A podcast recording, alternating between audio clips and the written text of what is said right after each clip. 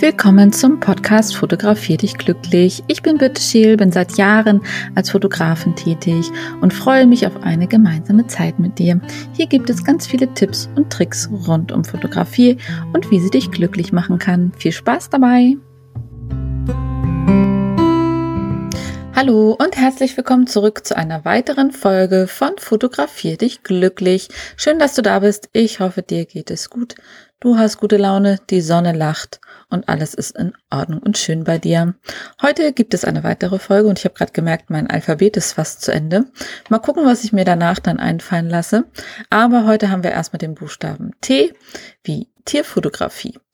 Und darum wird es heute gehen. Ich habe ja schon eine Folge zur Pferdefotografie gemacht, aber ich habe gedacht, ich mache auch noch mal eine Folge rein zur Tierfotografie und ähm, ja, was es da vielleicht noch zu beachten gibt, worauf man, wo man Tiere überhaupt findet und so weiter und so fort.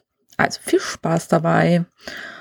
Und dann fange ich gleich mal an. Also, äh, und zwar mit dem ersten Thema, wo finde ich denn überhaupt Tiere? Also, wenn ich jetzt sage, hey, ich würde gerne Tiere fotografieren, aber ich habe vielleicht selber gar kein Tier, äh, wo kann ich denn da starten? Und das ist eigentlich gar nicht so schwierig, denn Tiere findet man natürlich überall. Zum Beispiel könnte man erstmal mit unseren Wildtieren anfangen. Also zum Beispiel die Vögel in eurem Garten oder auf eurer Terrasse oder manchmal auch auf dem Balkon. Ihr könntet ein Stativ aufstellen in entspannter Entfernung, so dass ihr die Vögel nicht stört. Könnt natürlich eine kleine Futterstelle aufstellen, äh, so dass ihr die Vögel da tatsächlich ein bisschen anlockt. Und dann könnt ihr eure ersten Vögel versuchen zu fotografieren. Aber natürlich kann man nicht nur Vögel fotografieren, sondern ihr könnt natürlich auch in den Zoo gehen oder in einen Wildpark. Also hier zum Beispiel gibt es den Wildpark Ekold. Da kann man ganz toll Fotos machen. Die haben auch eine Greifvogelshow und ähm, ja auch so viele lustige Tiere, die man beobachten kann und fotografieren kann. Das ist eine schöne Möglichkeit. Oder klar, nach Hamburg, nach Hagenbeek oder wo auch immer du gerade wohnst und äh, da einfach mal Lust hast, das auszuprobieren. Dann kannst du natürlich auch Freunde fragen, ob du ihre Haustiere fotografieren darfst, also ihre Katzen, ihre Hunde. Schweine, Schafe, was auch immer sie haben. Du kannst dich natürlich auch an Meerschweinchen versuchen und so weiter und so fort. Aber dann kannst du natürlich auch irgendwo in einen Park gehen im Sommer oder jetzt auch im Frühling, der kommt ja jetzt. Ähm, vielleicht hört ihr es, ich habe ein bisschen Heuschnupfen. Ich hoffe, man hört es nicht so doll im Moment. Ähm, ja, es fängt leider schon wieder an. Aber im Park zum Beispiel, ähm, wenn die Blüten blühen, dann kann man auch sehr schön Hummeln fotografieren oder Bienen fotografieren oder Schmetterlinge. Äh, wer möchte und das mag, kann auch gerne Spinnen fotografieren. da bin ich jetzt nicht so bei, aber äh, die Möglichkeit gibt es natürlich auch. Also ihr seht schon, es gibt eigentlich mehr Tiere, wie ihr vielleicht gedacht habt. Und das macht das Ganze natürlich erstmal viel, viel einfacher, um zu üben. Es ist also tatsächlich gar nicht so das Problem. Man muss sich nicht gleich irgendwie großartig was organisieren, sondern eigentlich kann man auch direkt losziehen und ähm, das Ganze erstmal ausprobieren, bevor man sich vielleicht noch näher damit befassen möchte. Da Tiere meistens entweder morgens oder abends aktiv sind, vor allem im Sommer, würde ich euch immer raten, früh morgens loszuziehen oder in den Abendstunden loszuziehen. Äh, der Vorteil dabei ist tatsächlich auch, dass das Licht dann auch viel schöner ist, noch nicht so hart. Und ähm, das ja, ist tatsächlich immer eine sehr gute Möglichkeit. Ansonsten müsstet ihr, wenn jetzt wirklich die Sonne scheint, immer schauen, wo sind die Tiere im Schatten und die denn dort fotografieren. Aber Tiere in voller Sonne in der Mittagszeit ist halt meistens nicht so schön, weil es unwahrscheinliche Schlagschatten gibt.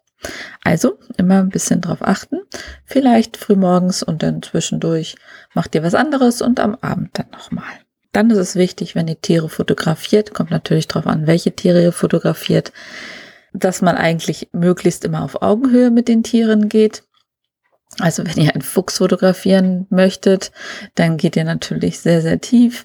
Äh, wenn ihr ein Reh fotografieren möchtet, dann geht ihr so auf die halbe Höhe. Und ähm, ja, bei einem Hund setzt ihr euch hin, also hockt euch irgendwie hin, Schneidersitz oder so. Genau. Aber ich bin ja mein Freund davon, mit den Perspektiven zu spielen. Also legt euch auch sehr gerne hin dafür, wenn euer Tier sich in Bodennähe aufhält oder ähm, ja, geht auch mal auf einen Tritt oder auf eine Leiter und fotografiert von oben. Also gerade bei Hunden sieht das auch immer sehr, sehr lustig aus, weil die dann so oft so eine große Nase bekommen, wenn man die von oben fotografiert und ähm, man so einen formatfüllenden Hintergrund hat, weil man einfach nur den Untergrund dabei hat zum Fotografieren und keinen Horizont und keinen Himmel. Also bewegt euch ein bisschen um die Tiere herum und es kommt halt immer so ein bisschen darauf an, welche Tiere ihr fotografieren möchtet. Dann ähm, geht es natürlich auch darum, Tiere bewegen sich natürlich non-stop. Noch deutlich mehr wie ein Mensch, dem man natürlich sagen kann, hey, jetzt bleib mal still sitzen oder jetzt äh, bleib mal stehen. Die bewegen sich natürlich auch, aber eher minimal. Und Tiere sind natürlich eigentlich, egal welches Tier, fast immer in Action, außer es liegt irgendwie in der Sonne und schläft. Aber ansonsten sind die halt sehr schnell von den Bewegungen her. Gerade natürlich auch Hunde und Pferde, aber halt auch eigentlich alle anderen, natürlich auch Bienen und Vögel, die sind auch super, super schnell. Ähm, daher ist es natürlich wichtig, dass ihr eure Kamera auch entsprechend einstellt. Ich habe in der Pferdefotografie-Folge da auch schon drüber gesprochen. Das gilt eigentlich tatsächlich für alle, alle Tiere. Aber ich erzähle das hier jetzt gerne nochmal. Und zwar die Blende sollte halt so auf gemacht werden, wie es geht, so weit aufgemacht werden, wie es geht. Sprich, die Blendenzahl so niedrig wie möglich. Ähm, ich würde jetzt nicht unter 2,8 gehen und wenn ihr das noch nie gemacht habt, dann nimmt auch ruhig für den Anfang vielleicht erstmal eine 4,0 Blende, wenn es euch möglich ist. Ähm, wenn ihr ein etwas günstigeres Objektiv habt, guckt ihr einfach mal, wie weit runter kann ich denn gehen auf der Brennweite von der Blende her.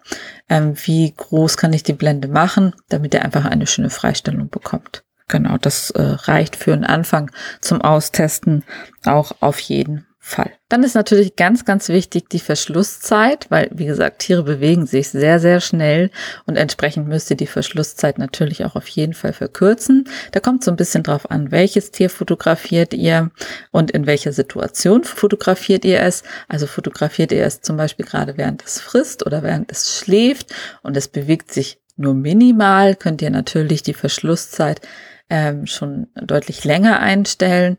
Aber wenn ihr jetzt zum Beispiel ein Tier habt, was läuft oder was fliegt oder so, dann, ja, dann würde ich schon sagen, ein Zweitausendstel, 1600, ein 1600stel ähm, ist denn dann auch wirklich schon angebracht. Als Faustformel könnt ihr euch eigentlich nehmen, ähm, immer eure Brennweite mal zwei das ist die Mindestverschlusszeit, die ihr nehmen müsst, wenn ihr langsame Tiere fotografiert. Ähm, wenn es schnelle sind, dann müsst ihr definitiv viel, viel höher gehen. Ihr müsst es mal so ein bisschen ausprobieren. Wie gesagt, bei Pferden bin ich immer bei so ein 1600stel. Je nachdem, wie schnell das Pferd ist, auch mal ein 1250.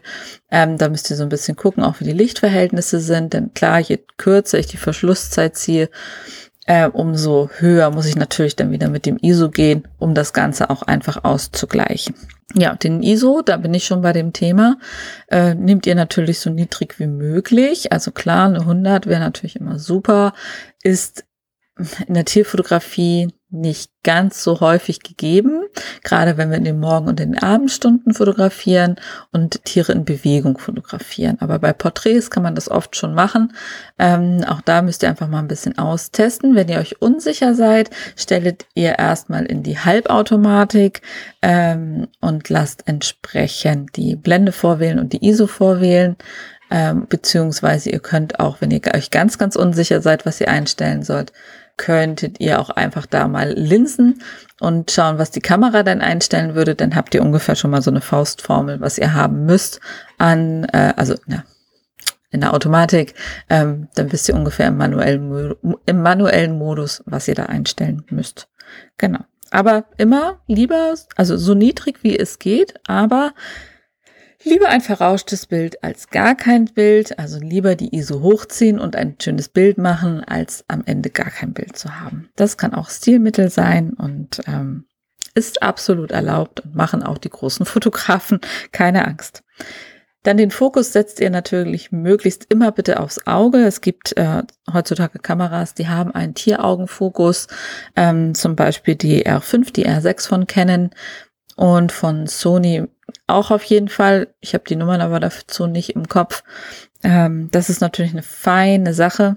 Da müsst, könnt ihr euch natürlich viel mehr auf die Komposition im Bild, ähm, auf die Komposition im Bild konzentrieren.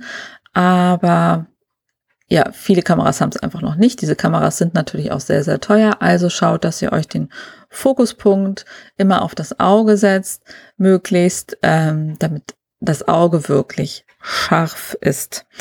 Und ansonsten auf jeden Fall diese Nachverfolgung einstellen. Also bei Canon ist es als Servo, ähm, dass entsprechend ja der Fokus mitzieht, sobald sich das äh, Objekt bewegt. So, also das Tier in diesem Fall.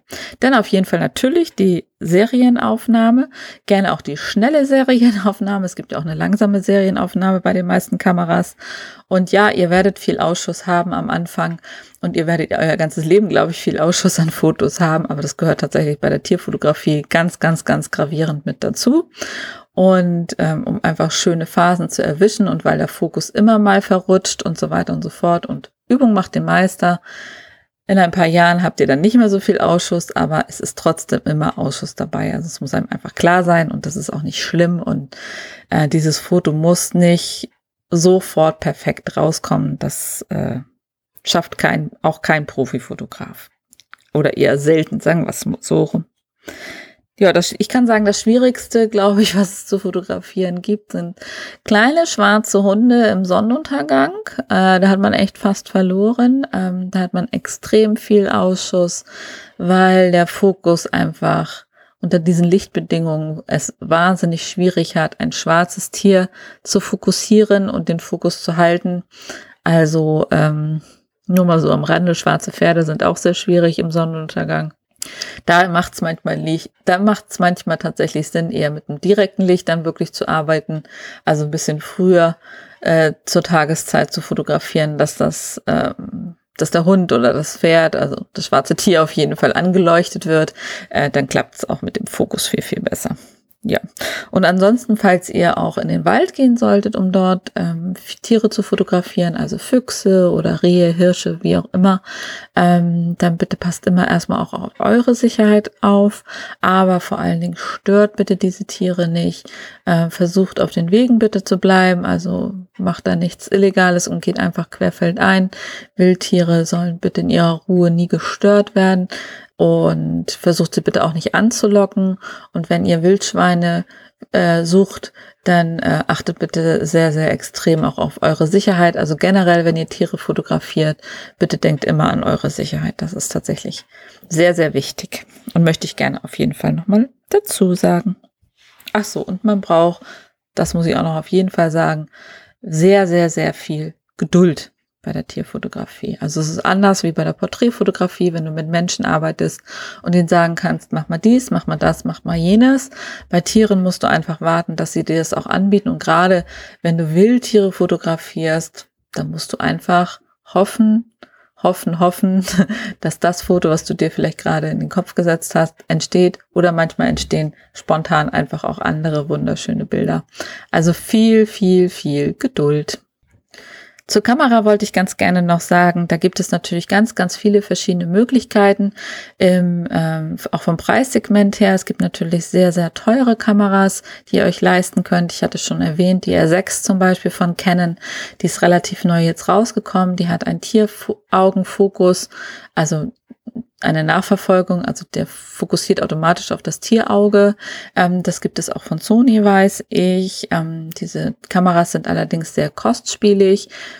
Etwas einfacher habt ihr es, wenn ihr in den APS-C-Bereich, also aus dem Vollformat-Kameras Bereich wieder rausgeht und in den APS-C-Bereich reingeht. Ähm, da würde ich jetzt zum Beispiel bei Canon die 7D Mark II empfehlen. Die ist ähm, vom Preis-Leistungsverhältnis her sehr, sehr gut macht eine sehr schnelle Serienbildaufnahme. Ich glaube, zehn oder zwölf Bilder pro Sekunde. Das ist halt sehr, sehr wichtig dabei. Mm, daher habt ihr einfach auch den vielen Ausschuss. Genau, und ähm, der APS-C spielt euch ja auch ein bisschen entgegen in der Brennweite, weil er ja diesen Crop-Faktor hat und dadurch sozusagen digital, äh, also oder mechanisch, wie auch immer man das nennen will, ja einfach schon ein bisschen ranzoomt mal 1,6. Also aus einer 200 Millimeter Brennweite wird ja dann entsprechend auch gleich mehr. Da sind wir dann auch schon bei den Objektiven.